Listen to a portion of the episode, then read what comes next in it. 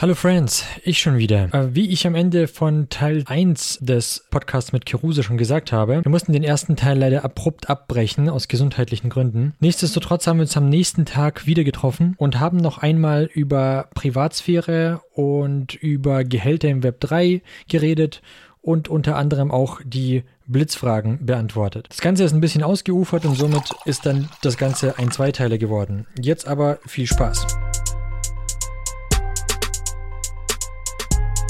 Development environment. Development environment. Development environment.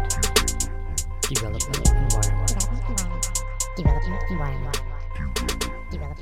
Development environment. Ich wollte noch über ein Thema mit dir sprechen, das dir auch sehr am Herzen liegt, ähm, fernab von, von Web 3, wobei ein bisschen spielt es auch mit aufs Konto ein. Und zwar über Anonymität im Internet. Mhm. Ähm, hat jetzt nichts mit deinem Beruf zu tun, aber ich, also es gibt Leute, die sind da sehr scheu. Ich hatte zum Beispiel einen Kollegen, der hat bei, äh, also wir arbeiten alle remote und alle über Teams und alle hatten die Kameras an. Und ein Kollege hat nie die Kamera angemacht, weil er gesagt hat, dass er nicht möchte, dass sein Gesicht ähm, quasi bei Microsoft auftaucht. Zum Beispiel man mag das jetzt als paranoid bezeichnen, aber ähm, die Leute haben ihre Gründe, wieso sie das nicht tun. Hm, wieso ist für dich Anonymität im, im Internet so wichtig? Uh, das geht tatsächlich zum Teil auf die ganze Blockchain-Geschichte zurück. Ähm, klar, der, der Urvater so gesehen von Bitcoin war selbst äh, anerkannter ähm, Cypherpunk und die gesamte Cypherpunk-Szene ist ja so oder so mit, ähm, mit äh, Anonymität beschäftigt und ist zum Teil auch dafür verantwortlich, dass die NSA keine Backdoor in so ziemlich jeden einzelnen gängigen Kryptographie-Algorithmus hat. Mhm. Ähm, und wenn man sich so Stück für Stück nach und nach damit beschäftigt, äh, realisiert man, dass Anonymität zum Teil auch gar nicht nur darauf ausgelegt ist, was viele glauben, von wegen, ja, dann kriege ich halt Ads, die für mich zugeschnitten sind auf YouTube und Google und Amazon. Ah, oh, ist ja gar nicht eigentlich so schlimm. Und ich denke yeah. mir, unter Anonymität fällt zum Bleistift gerade auch äh, das, das, das Problem, dass so ziemlich jede einzelne Website im Internet am liebsten deine Telefonnummer hätte. Hm. Und wenn man dann noch bedenkt, dass vor nicht allzu langer Zeit Twitter selbst gehackt wurde und Hunderttausende von Benutzeraccounts freigelegt wurden in der Hinsicht. Zwar nicht mit Passwörtern, aber mit E-Mail-Adressen und mit Telefonnummern äh, wenn noch nicht einmal Twitter deine Daten sicher halten kann, dann glaubst du ja wohl nicht, dass irgendeine x-beliebige Seite das besser hinkriegt. Und wenn man dann noch weiß, dass mit einer Telefonnummer ähm, der Angriffsvektor SIM-Swap ermöglicht wird, klar, ist jetzt auch nicht gerade der einfachste Angriff, mhm. aber mit diesem Angriff wenn sie es hinkriegen, es prinzipiell möglich ist, dass sie einfach deine SIM-ID sozusagen übernehmen, von dir klauen und du dann nicht mehr im Prinzip über deine eigene Nummer äh, verfügst, sie dir nicht mehr offiziell gehört, weil es beim SIM-Karten-Carrier geändert wurde, dann kannst du auf einmal aus deinem Bankaccount, aus deinem Bankkonto ausgeschlossen ähm, werden, weil dir einfach deine eigene Nummer nicht mehr gehört zum Bleistift. Hm. Das äh, ist also alles nicht ganz so einfach wie, ach ja, Targeted Advertisements. Ja, super, interessiert mich jetzt ein Scheiß. Ja, interessiert mich ehrlich gesagt auch nicht so viel. Aber was alles noch drumherum fliegt, zum Bleistift, gerade auch, ähm, dass nicht einfach jede App alle x-beliebigen, äh, wie heißt's, Berechtigungen auf einem Smartphone anfordern kann ohne dein Wissen oder sonst irgendwas, wie zum Bleistift eben halt GPS, Precise Geolocation oder sonst irgendwie sowas, womit mhm. theoretisch Angreifer in der realen Welt feststellen können, ob du gerade zu Hause bist und ob dein Haus dementsprechend ein gültiges Angriffsziel für einen Einbruch ist, dann wird das alles auf einmal eine ganz andere Ebene annehmen. Ja, absolut. Gut, ähm, ich würde jetzt sagen, ähm, also einfach um mal den, den, den Gegenpart zu spielen. Ich würde jetzt sagen, ja gut, aber wenn es ausreicht, dass jemand meine Telefonnummer hat, um meine SIM zu hacken, dann, also ich meine, meine Telefonnummer haben viele Leute. Ja, es ähm, reicht nicht ganz aus, dass man nur die Telefonnummer hat, aber okay. warum sollte ich das Risiko eingehen und meine Telefonnummer an hunderte Webseiten geben? die zum das Teil stimmt. auch dubios sind. Das stimmt. Man vergisst schnell, dass das Internet nicht nur eine nette Seite hat, sondern da gibt es eben ganz, ganz viele Leute, die auch einfach darauf aus sind, einem zu schaden oder, ähm, naja, sich an dir zu bereichern. Merkt man ja auch sehr schnell, sobald man irgendwo seine E-Mail-Adresse veröffentlicht hat oder seine Telefonnummer, dass man dann angerufen wird von zig Firmen ähm, also genau. Also mir ging das eine Zeit lang wirklich ähm, sehr oft, dass ich angerufen wurde von irgendwelchen ähm, indischen Unternehmen, die äh, Webseiten äh, anbieten oder Marketing anbieten oder ähm, ach, egal was. Also da gab es zig Anrufe, von denen du dich noch nicht mal weißt, woher sie überhaupt deine Nummer haben. Ich hatte vor kurzem einen sehr ähm, also dass es so weit ging, das war wirklich das erste Mal. Und zwar wurde ich auf meinem Arbeitshandy, die Telefonnummer habe ich nirgends geteilt. Ich benutze mein Arbeitshandy so gut wie gar nicht. Also das ist wirklich nur so für ähm, Two-Factor-Authentification vielleicht oder solche Geschichten. Aber ansonsten, ich telefoniere damit so gut wie nie. Ich wurde dort angerufen und eine Firma wollte mir ähm, Code-Training andrehen. Was auf meinem Training? Arbeitshandy. Wie bitte? Was für Training? Ein, ein Encoding-Training. Ah.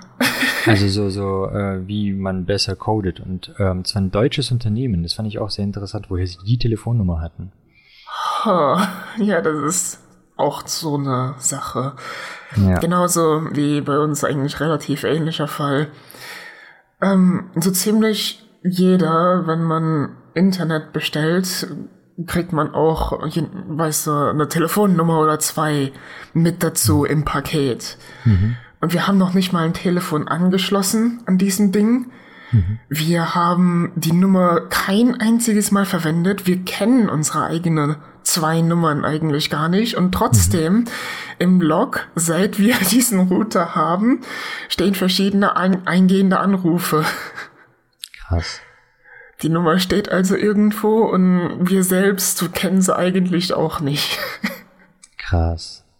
Ja, okay, ich meine, solche Daten, ich meine, du hast jetzt vorhin Twitter angesprochen, dass große Webseiten regelmäßig gehackt werden und da Benutzerdaten rausgeholt werden, ist ja mittlerweile, also ich will jetzt nicht sagen gang und gäbe, aber das ist jetzt nicht das erste Mal, dass, dass das Twitter passiert ist und ähm, ich denke, das wird auch nicht das letzte Mal sein. Das häuft sich ja mittlerweile. Genau, und das, das Problem ist halt, also eines der großen Paradigmen in der Cybersecurity ist, it's not a question of if hm. you'll get hacked, but when you'll get hacked. Hm. Also, warum soll man dann überflüssig Risiken eingehen? ja, das stimmt.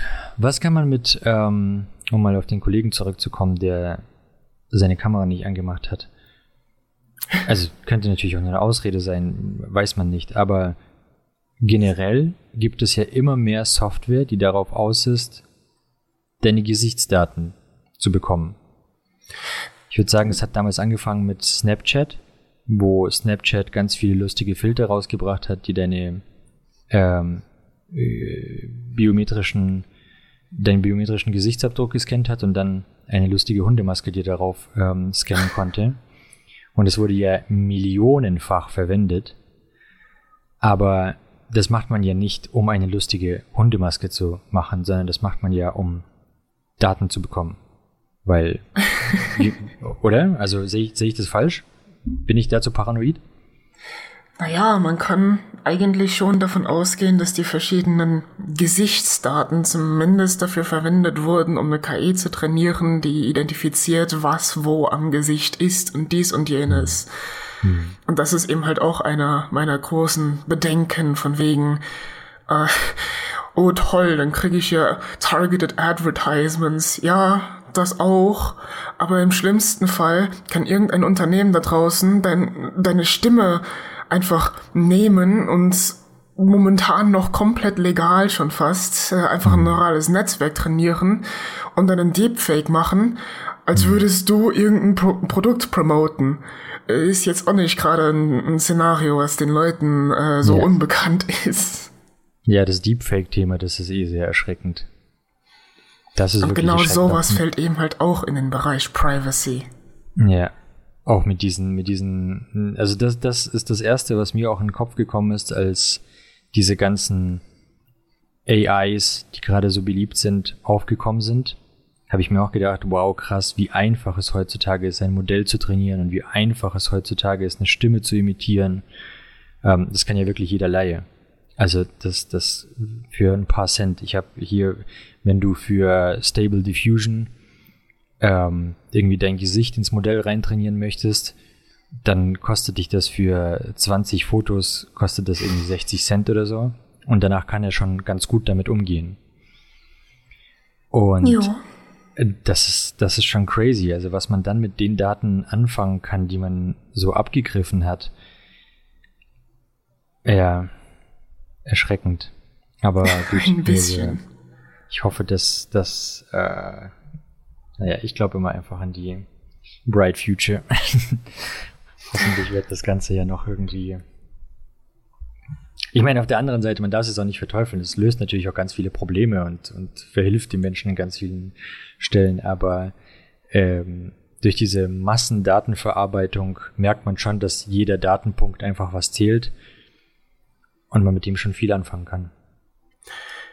Jo, also im Endeffekt geht es mir zum Bleistift jetzt auch eigentlich eher darum, dass eben halt die Gesetzmäßigkeiten einfach stimmen mhm. und nicht, äh, was wir auch gerade in, in Blockchain sehen, ähm, die Gesetzmäßigkeiten eben halt die Innovation so stark einschränken, mhm. dass äh, wahrscheinlich einige Blockchain-Unternehmen auch in nächster Zeit USA einfach flüchten werden. Mhm. Wohin flüchten die denn? Dubai? Äh, Singapur ist ganz beliebt in, in mhm. Web 3. Hongkong? Aber ich denke, Europa ist jetzt ehrlich gesagt auch nicht gerade so äh, feindlich gesinnt. Echt? Ja, es, äh, okay. Europa versucht es zumindest halbwegs vernünftig hinzukriegen. ja, cool. Weil normalerweise ist es ja so, dass, dass Europa die strengsten Regeln hat, wenn es um solche Dinge geht so was Blockchain momentan zumindest betrifft, insbesondere hat die USA da auch äh, als ähm, naja, Land und Issuer bzw. Money Printer der World Reserve Currency viel, viel mehr Gründe, Blockchain-feindlich zu sein. mhm, verstehe.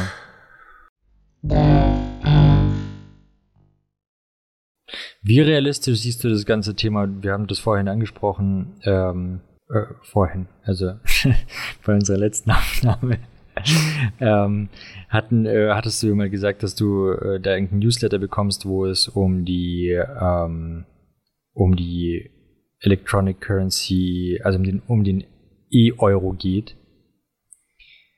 Hm, ja. Glaubst du, glaubst du, das ist ein Ding? Ich habe ehrlich gesagt den Newsletter meistens nur überflogen. Der verweist auch eigentlich immer an irgendein ähm, Video, mhm. äh, wo eben halt, ja, wie nennt man das? So, so, ein, so ein Talk, so, ein, so eine Art TED-Talk schon fast ähm, gehalten wird. Das schaue ich mir dann eigentlich nie an, weil na, Zeitmangel halt. Ja. Ähm, aber digitale Euro, ob das passieren wird, ist eine echt gute Frage.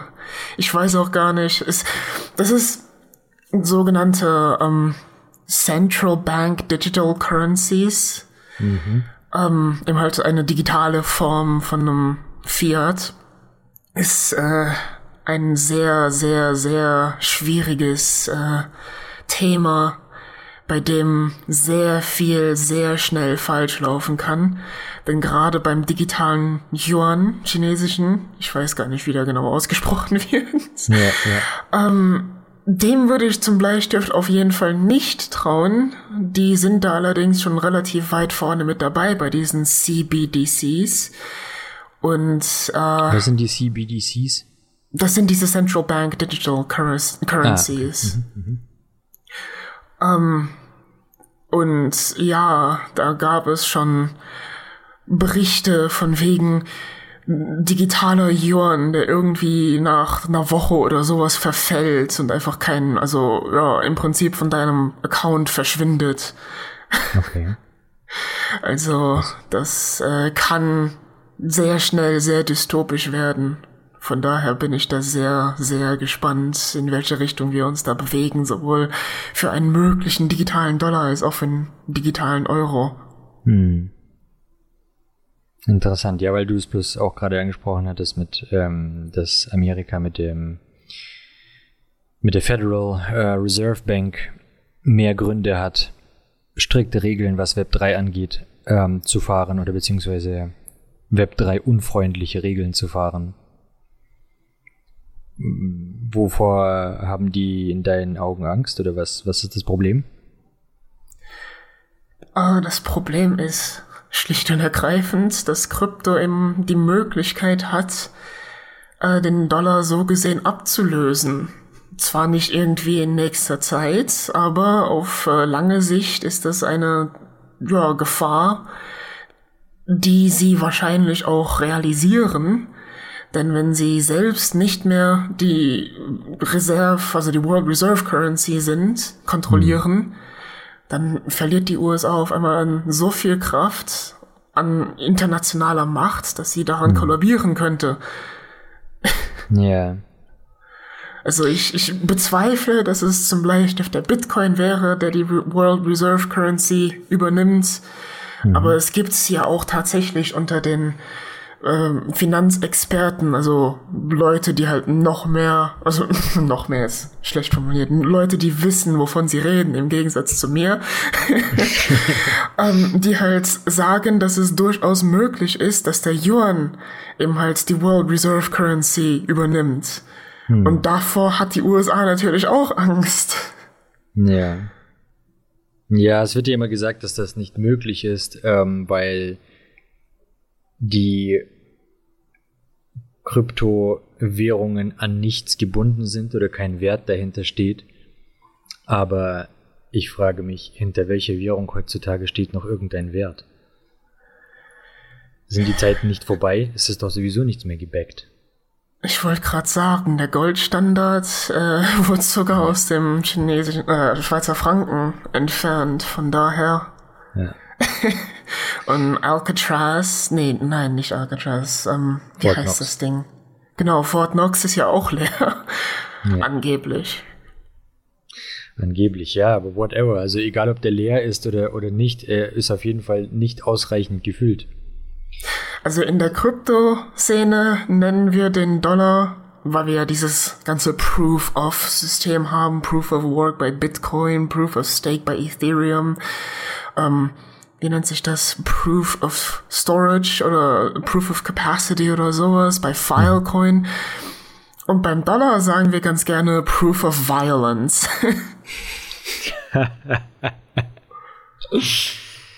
Sympathisch. Ja. ja. Ja. Ach ja, okay.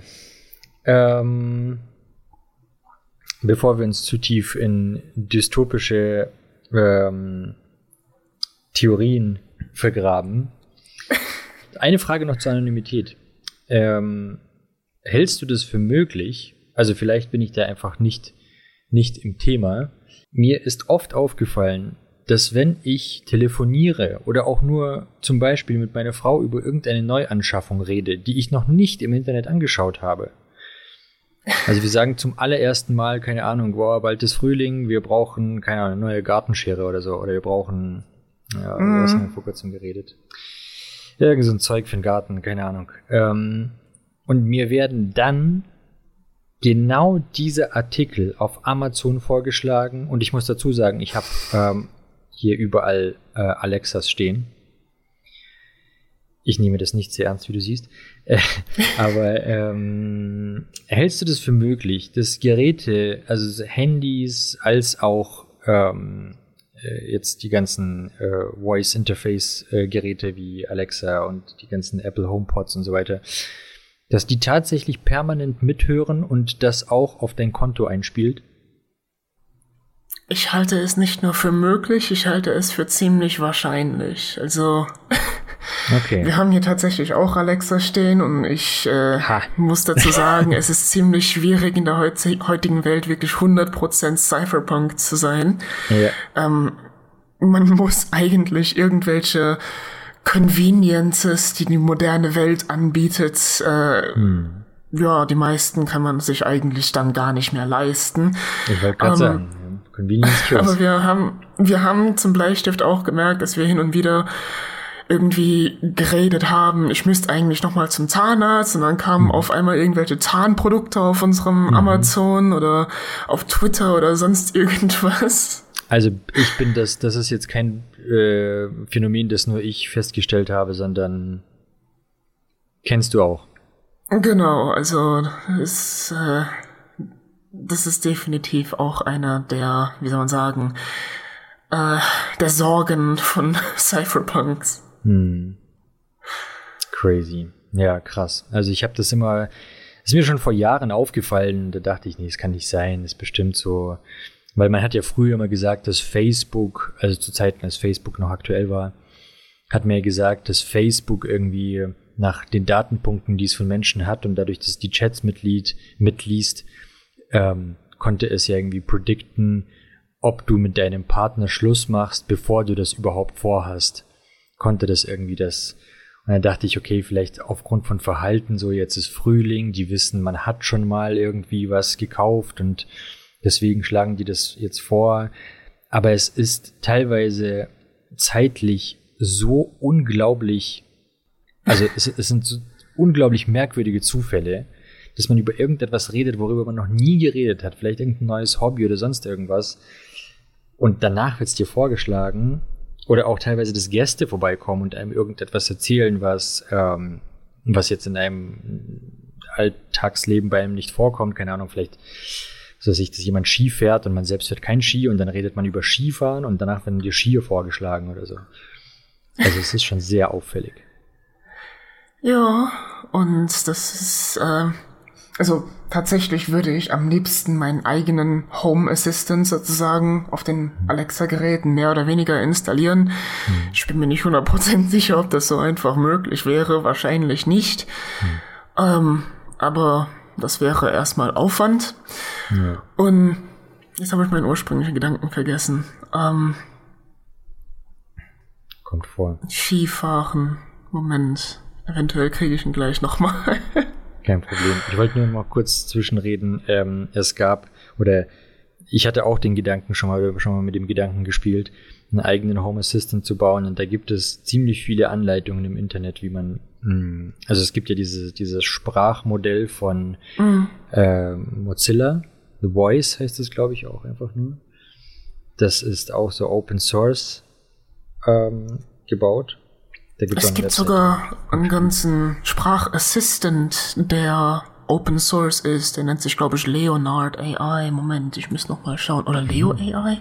Okay, das kannte ich jetzt nicht. Ah, nee, ich muss noch mal raussuchen. Beziehungsweise, ich glaube, irgendwo habe ich einen Bookmark dazu. Ja. Ähm, mit dem wollte ich mich irgendwann mal auseinandersetzen, aber ja, zu viele Projekte auf einmal.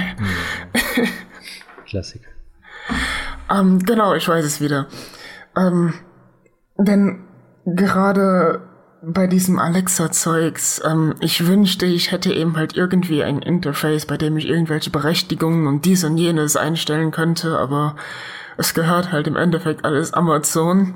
Hm. Denn gerade auf dem Smartphone zum Bleistift ist hm. ähm, eine der ersten Dinge, die ich so ziemlich immer mache, also ziemlich alle Berechtigungen, die nicht notwendig sind für eine neue App, die ich installiert habe, auszuschalten. Ja. Insbesondere die Notifications, denn die gehen mir meistens einfach nur auf den Zeiger. Ja, das, das sowieso, ja. Ja, creepy, creepy. Aber auch wichtig. Und natürlich. Und natürlich gerade die Features, äh, dass das Ding aus irgendeinem Grund Zugriff auf meinen GPS haben möchte, obwohl es ein, ein Spiel ist, ein Videospiel. Mhm. Ja. Oder auf mein Dateisystem, auf meine Medien und ich denke mir, nein, warum? Was soll der Mist? Und Ja. wenn ich die äh, nicht einfach verweigern kann, Hm. weil es mich danach einfach nochmal fragt oder sonst irgendwas, dann wird die App halt wieder deinstalliert. Ja, außer es ist halt eine App, die du dann wirklich brauchst. Manchmal geht man dann trotzdem, wie du schon gesagt hast, aus Convenience, aus, aus Bequemlichkeitsgründen. Leider. Kommt vor.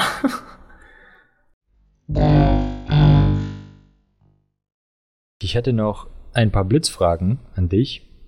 Klar. Ähm, genau, du solltest sie schnell, nicht unbedingt kurz beantworten. Also du kannst gerne ausschweifen und erzählen, wieso und weshalb, aber sollte halt aus dem Bauch herauskommen.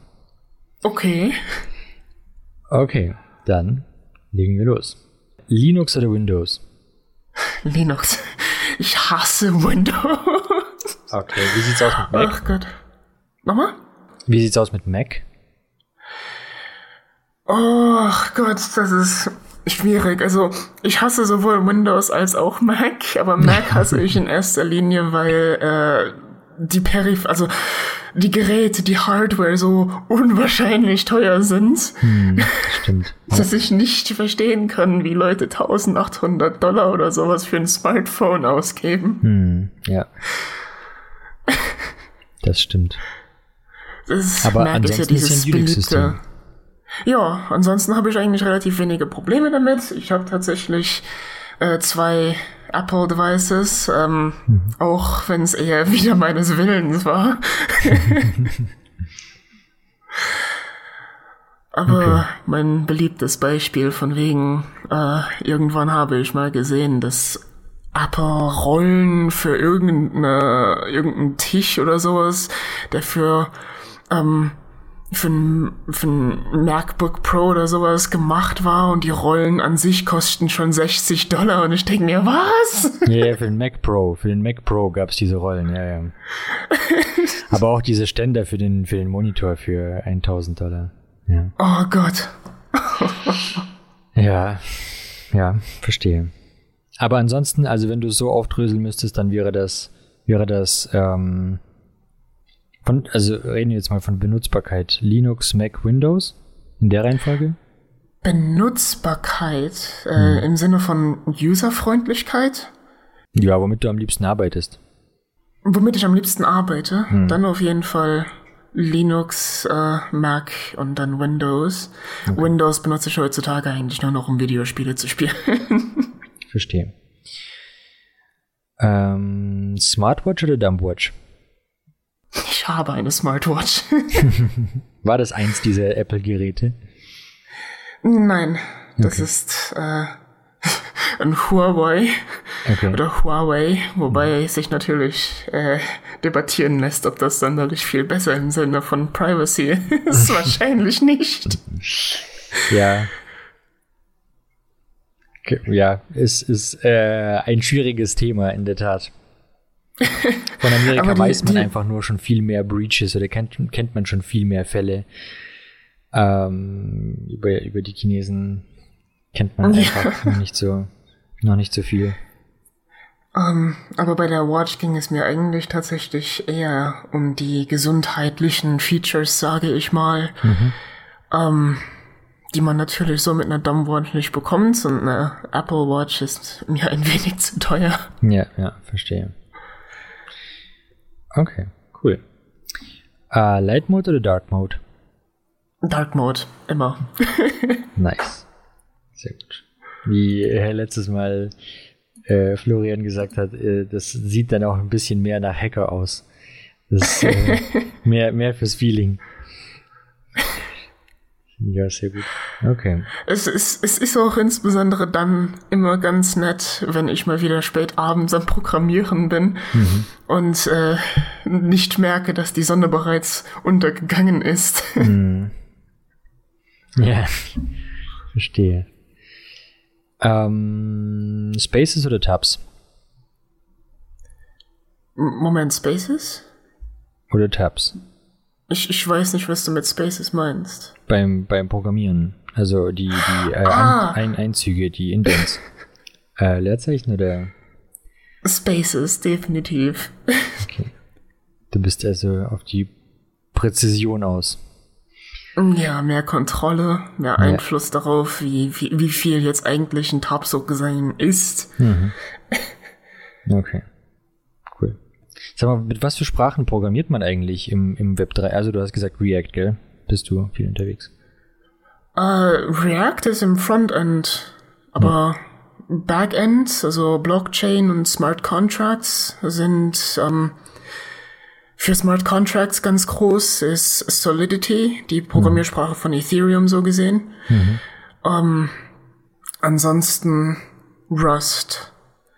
Das ja. wird auf verschiedenen Blockchains verwendet, die nicht ähm, e- Ethereum-kompatibel sind in der Hinsicht. Okay.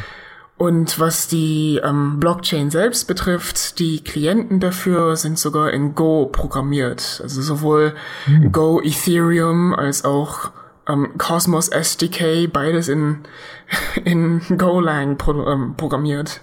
Okay, cool. Krass. Ähm, Kaffee oder Tee? Kaffee. Kaffee. Okay. Das, das kam sehr überzeugend. ich äh, bin nicht wirklich Fan von Tee. Verstehe. Spannenderes Projekt oder besseres Gehalt? spannenderes Projekt. Also ich möchte mal behaupten, dass ich momentan auch nicht gerade das beste Gehalt bekomme, auch wenn äh, vor nicht allzu langer Zeit, vor ein paar Monaten, sehr viele Leute auf Twitter geschrien haben, hä, wenn du jetzt äh, in Web 3 brichst, äh, kannst du ein Gehalt von 500.000 im Monat als Programmierer oder sowas erwarten. Und ich schaue mir die Nummer an und denk mir, ha, yeah. Aber lustigerweise, da du das jetzt gerade ansprichst, ich habe vor kurzem auch eine Tabelle gefunden und ich habe sie mir hier sogar in die Vorbereitung mit reingenommen, also hm, in die Vorbereitung zu unserem Gespräch. Ähm, ich habe gesehen Average Web 3 Salaries. Das ist natürlich wie immer, wie jede Tabelle, die über Salaries irgendwas erzählt, äh, kannst du direkt in die Tonne treten. Aber mich würde trotzdem mal dein Einblick darauf äh, interessieren. Hier, also wir reden von Dollar. Und hier steht North America 120k, Ozeanien ähm, 80k, Europe 67k. Ja, und dann Asia und Afrika. Ähm, ist das, ist das näher an der Wahrheit? Europe? Das 67? ist eigentlich sogar äh, recht präzise. Jetzt okay. vielleicht zu den gegebenen äh, Marktsituationen nicht unbedingt. Wieso? Ähm, und zum, also, weil oftmals ähm, in Web 3 gerne eben halt, ja, schon fast wieder wie eine Art Stock Option, mhm. nur eben mit einem projektseigenen Krypto oder sowas angeboten ja. wird.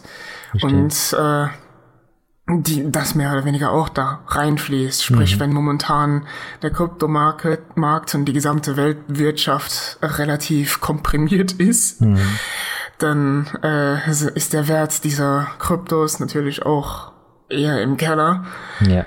Ähm, das trägt aber dann zum Teil eben im Bullmarkt dazu bei, mhm. dass äh, diese exorbitanten Salaries angetroffen mhm. werden. Okay, verstehe. Okay, cool. Ähm, dann besseres Gehalt oder mehr Freizeit? Uh, mehr Freizeit. Okay. Wobei ich zum Teil momentan äh, einen Teil meiner Freizeit so oder so auch ja, verwende, so mehr oder weniger direkt äh, ja, das Projekt bei der Arbeit voranzutreiben. Verstehe. Einfach weil es Spaß macht. ja, ja, cool. Also ja, auf der einen Seite schade, auf der anderen Seite cool. das, ja. Zweischneidiges Schwert. Ähm, Desktop oder Laptop? Desktop. Ich hasse Laptops einfach aus dem Grund, dass ich äh, einen Desktop wenigstens einfach selbst reparieren könnte. Mhm. Bei einem Laptop wird das schon schwierig. Ja, das stimmt. Wobei da jetzt ein neues Gesetz erlassen wurde. Ich glaube in Amerika, dass alle Geräte reparierbar sein müssen. Wobei ich dann wiederum gelesen habe, dass sie sich einen Backdoor gelassen haben, indem sie gesagt haben, gilt aber nicht für Smartphones. ich mir auch dachte, dann hätte man sich Außerdem, können. Reparierbar. Ich weiß jetzt nicht, ob das auch mit beeinschließt, mit ähm, einschließt, dass man es zu Hause reparieren kann. Ich meine, also ja, keine Ahnung, müsste man sich jetzt genauer angucken. Aber da gibt es doch so einen Typen, ich habe keine Ahnung, wie der heißt, aber es gibt so einen Typen, der kämpft auch seit Ewigkeiten für das Gesetz und für die, äh, also seit, seit Jahren erzählte, dass Apple immer mehr und mehr in die Richtung abdriftet, dass nichts mehr wiederverwendbar ist und die machen so auf Grün ja. und so auf äh, Reusability, aber im Endeffekt kannst du alle deine Geräte nach, nach drei Jahren wegwerfen. Du kannst den Akku nicht selbst erneuern, du kannst äh, RAM nicht aufstocken, du kannst, ähm, ja, und dagegen hat er Ewigkeiten geklagt und vor verschiedenen Gerichten und das hat eben dazu geführt, dass vor kurzem tatsächlich so ein Gesetz erlassen wurde, aber wie immer von der Lobby gebackt und wie immer mit, mit Backdoors natürlich. Ja, natürlich, wie immer. Es ja. gab mal ein ähm, ich glaube, ein Kickstarter war das. Und wenn wir natürlich das Wort Kickstarter in den Mund nehmen, hm. äh, kann man schon fast davon ausgehen, dass irgendwas schiefgelaufen ist und dass eventuell die Leute abgezogen wurden. Aber es gab auf jeden Fall mal ein relativ interessantes Projekt in der Hinsicht, was ich mir, wenn es denn rausgekommen wäre, Spoiler, es ist nicht rausgekommen, ähm, angeschafft hätte. Und zwar irgendwie hieß das Blockphone oder sowas. Okay. Oh ja, ein, das habe ich auch Ein gesehen. modulares Handy. Ja, ja das habe ich gesehen. Aber das Fairphone ist doch so ähnlich, oder nicht? Ich bin mir nicht 100% sicher. Ich denke mal. das Fairphone kann man auf jeden Fall, da gibt es für jeden ähm, also für so gut wie jeden Baustein gibt es Ersatzteile zu kaufen. So ein Display kannst du dir für 70 Euro irgendwie kaufen und ja, ähm, lässt sich das alles. Das klingt familiar zu Hause reparieren. Ja, das hätte ich mir auf jeden Fall gekauft. Gerade wegen der, der Scheiße, die Apple da veranstaltet. Ja, ja. Ja, ich liebäugel auch gerade damit. Das ist das nächste zu hören. mhm. äh, Freizeit zu Hause oder draußen? äh. Exposing me like this. Freizeit zu Hause. Alright. Cool. Ethereum oder Bitcoin? Ui, äh. da ich selbst Bitcoin habe, aber ja, Ethereum nie verwendet habe, müsste ich eigentlich eher Bitcoin sagen. Alright. Du hast selber Bitcoin oder? Jo, okay. ich habe selber Bitcoin. Mhm. Ich glaube, ich habe vor nicht allzu langer Zeit mein Ethereum für einen anderen Coin verkauft. Mhm. Aber ich habe Ethereum, das Netzwerk, auch nie verwendet. Okay. Ähm, weil, wie gesagt, viel zu teuer für mich. Dementsprechend, äh, diese Frage müsste ich mit Bitcoin beantworten. Alright. Und jetzt, last but not least, ähm, eine etwas philosophische Frage vielleicht. Ist Web 3 schon am Ende oder ist das erst der Anfang? Das ist erst der Anfang. Cool. Ich weiß nicht, Kann, ob ich da noch in sonderliche Tiefe gehen soll. Ja, kannst Aber du das irgendwie begründen, wieso du glaubst? Weil ich habe vor kurzem erst einen Artikel gelesen oder man liest es immer wieder so, oh ja, die fetten Jahre von, von Web 3 sind vorbei und alles ist am Ende und schaut euch mal die ganzen Kurse an. Alles ist im Keller und ähm, die, die Crypto Boys von gestern sind die AI Boys von, von heute. Und ja, gut, das, das stimmt. Das ist äh, ein ja, Trend. Äh, aber das Interessante ist, dass die Kurse eigentlich gar nicht ausschlaggebend dafür sind, ähm, ob Web3 jetzt am Ende ist oder nicht. Mhm. Denn im Endeffekt ausschlaggebend ist die Tatsache, dass sich äh, die Gesetzesgeber damit auseinandersetzen. Stimmt. Und wenn ja. die, also die haben sich ja auch erst angefangen vor ein, zwei Jahren damit zu befassen. Wenn die jetzt anfangen, Krypto als tatsächliches Ding anzuerkennen, mhm. dann äh, bewegen wir uns auf jeden Fall mal in eine richtige Richtung. ja. Und es gibt so oder so so viele Projekte, die ähm, noch gar nicht existieren, noch gar nicht äh, ja erdacht wurden. Auf die freue ich mich so gesehen am meisten. Mhm. Ja, ich habe auch das Gefühl, der Hype ist einfach, es gibt ja immer diese Hype-Kurve. Und ich genau. glaube auch, dass der Hype vielleicht vorbei ist. Aber das heißt nicht, dass die Technologie dahinter tot ist.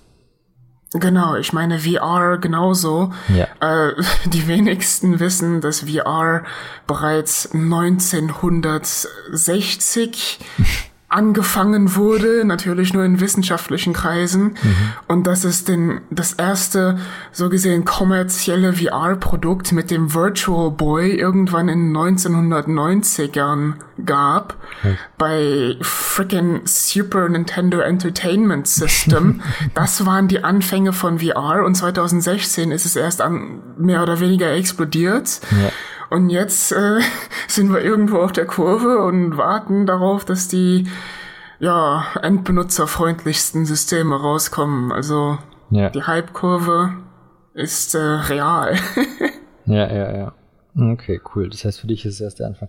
Genauso wie KI tatsächlich. Äh, die ersten KIs wurden also das, das wie heißt ähm, neurale Netzwerke wurden ja hm. hypothetisiert schon in den 1970ern. ja, stimmt. Ja, ich bin auch mal gespannt. Ich meine, das hat jetzt auch seinen Hype und alle sind da, oh, ChatGPT und da, oh, Stable Diffusion und da. Oh. Aber ich glaube auch, so schnell wie das aufkam, wird das auch wieder vergehen, auch wenn es halt nach wie vor da bleiben wird, aber der Hype wird einfach weg sein, weil es einfach alltäglich wird. Genau. Ähm, weil wir jetzt gerade eben noch ganz äh, kurz die VR, weil du das angesprochen hast und du hast vorhin irgendwann auch mal Metaverse angesprochen. Ähm, glaubst du die ganze Metaverse-Geschichte? Also da bin ich echt sehr, sehr skeptisch. Ich verstehe nicht den Sinn hinter dem Metaverse. Und ähm, jetzt vor kurzem hat, ich glaube, Microsoft hat das ganze Metaverse-Team entlassen. Und ich, ich, ich frage mich, was, was das mit dem Metaverse sollte. Äh, oder, oder Facebook, sorry, entweder Microsoft oder Facebook, bin mir jetzt nicht sicher. Aber auf jeden Fall einer von den großen Metaverse-Playern hat sein Metaverse. Ich, ich kann mir nicht vorstellen, dass es Facebook war, denn ich meine, die haben sich vor nicht allzu langer Zeit Meta umbenannt und ja, äh, Kann sein, dass Microsoft war. Ich habe es jetzt gerade, aber ich habe vor kurzem erst diese, diese Headline gelesen. Ähm, glaubst du, der Hype ist real? Also, also bei, bei, bei Metaverse, ist das, ist das ein Ding? Ich glaube, beim Metaverse ähm, ist es noch sehr, sehr früh. Also ich glaube, dass es Potenzial hat, aber ich glaube auch, dass dieses Potenzial erst in, was weiß ich, 20 Jahren oder sowas entfalten wird. Mhm. Ähm, denn wenn man bedenkt, Metaverse im Cyberspace, künstliche Einschränkung, äh, Artificial Scarcity in, naja, einem Cyberspace, der ja so gesehen praktisch endlos ist, ist irgendwie kontraintuitiv. Ich meine, das ist ja auch einer der Probleme, die sehr viele Leute mit Krypto haben. Äh, das sind digitale Daten, die praktisch unbegrenzt sind und trotzdem schaffen wir da irgendwie Artificial Scarcity rein. hm. ähm, aber gerade beim Metaverse, um, dazu muss ich sagen, ich bin wahrscheinlich als Game Developer äh, biased. ich kann das ehrlich gesagt auch nicht 100% nachvollziehen, zumindest nicht in der Art und Weise, wie es momentan in der Kryptoindustrie Metaverse aussieht dass man sich da wirklich einfach einen Plot of Land, einen digitalen Plot of Land kauft für echt Geld, was sich gut und gerne im Bereich 1000 Dollar bewegen kann. Ähm, wenn ich bedenke, dass gerade einer der Appeals ist, äh, dass man sozusagen diese digitalen Plots of Land praktisch bewegen könnte, wenn man will. Und sozusagen, ich suche mir jetzt meine Nachbarschaft aus mhm. und verschiebe mein Haus dahin. Und dann haben wir das Metaverse, was das eigentlich vollkommen unmöglich macht aus irgendeinem Grund und denken, dass das das nächste große Ding ist. Dann habe ich tatsächlich auch eher das Gefühl, dass man eher will, dass Metaverse das nächste große Ding ist, aber mhm. die allgemeine Öffentlichkeit sich eher denkt, was soll der Mist? Ja. ja. Habe ich. Inklusive mir selbst.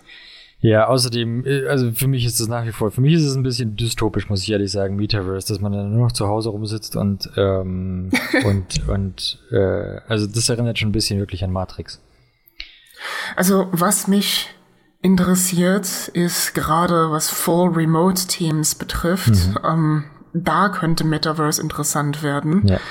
Denn ja, äh, ich sitze halt den lieben langen Tag zu Hause. Wenn ja. ich meinen Mitbewohner nicht hätte, würde ich wahrscheinlich langsam aber sicher wahnsinnig werden und äh, einen Volleyball als besten Freund haben.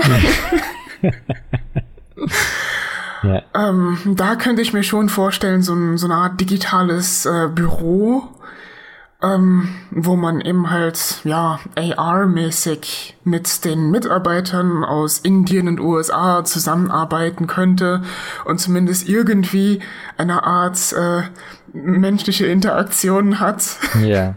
Das könnte schon interessanter werden. Ja, das stimmt. So dieses Socializing-Thema damit aufzupäppeln, das könnte tatsächlich Genau, gerade gerade in einer Welt, die immer und immer mehr globalisiert wird ja. Es hat Potenzial, wie gesagt, aber ich glaube nicht in dieser Form. Ja. Ja, wobei auch das mit der Globalisierung so, irgendwie gehen wir auch immer mehr in Richtung Tribalism. Das stimmt wohl. Und irgendwie versuchen, versucht die Welt das jetzt alles ein wenig zurückzurollen und mhm. USA will mehr Manufacturing zurück nach USA holen. Ja. Genauso wie Europa. Das ganze, das ganze, ähm, ah, wie drücke ich es jetzt aus, ohne dass es negativ ist? Ähm, der ganze Traum von einer äh, hundertprozentig globalisierten Welt ähm, scheint gerade ein bisschen zu bröckeln, ja. In der Tat. Alrighty, in diesem Sinne, das Wort zum Sonntag. Ähm, vielen, vielen Dank, dass du da warst. Das war wirklich sehr, sehr spannend. Vielen, vielen Dank, dass du mich eingeladen hast. Es hat wirklich sehr Spaß gemacht. Ja, sehr gerne. Ich könnte mir auch gut vorstellen. Ich meine, äh, lass uns connected bleiben und irgendwie, äh, vielleicht können wir in einem halben Jahr oder so nochmal ein Update machen, was so gerade passiert und was los ist in der, in der Web 3 Welt. Würde Klar, gerne. Sehr freuen. Cool, vielen Dank.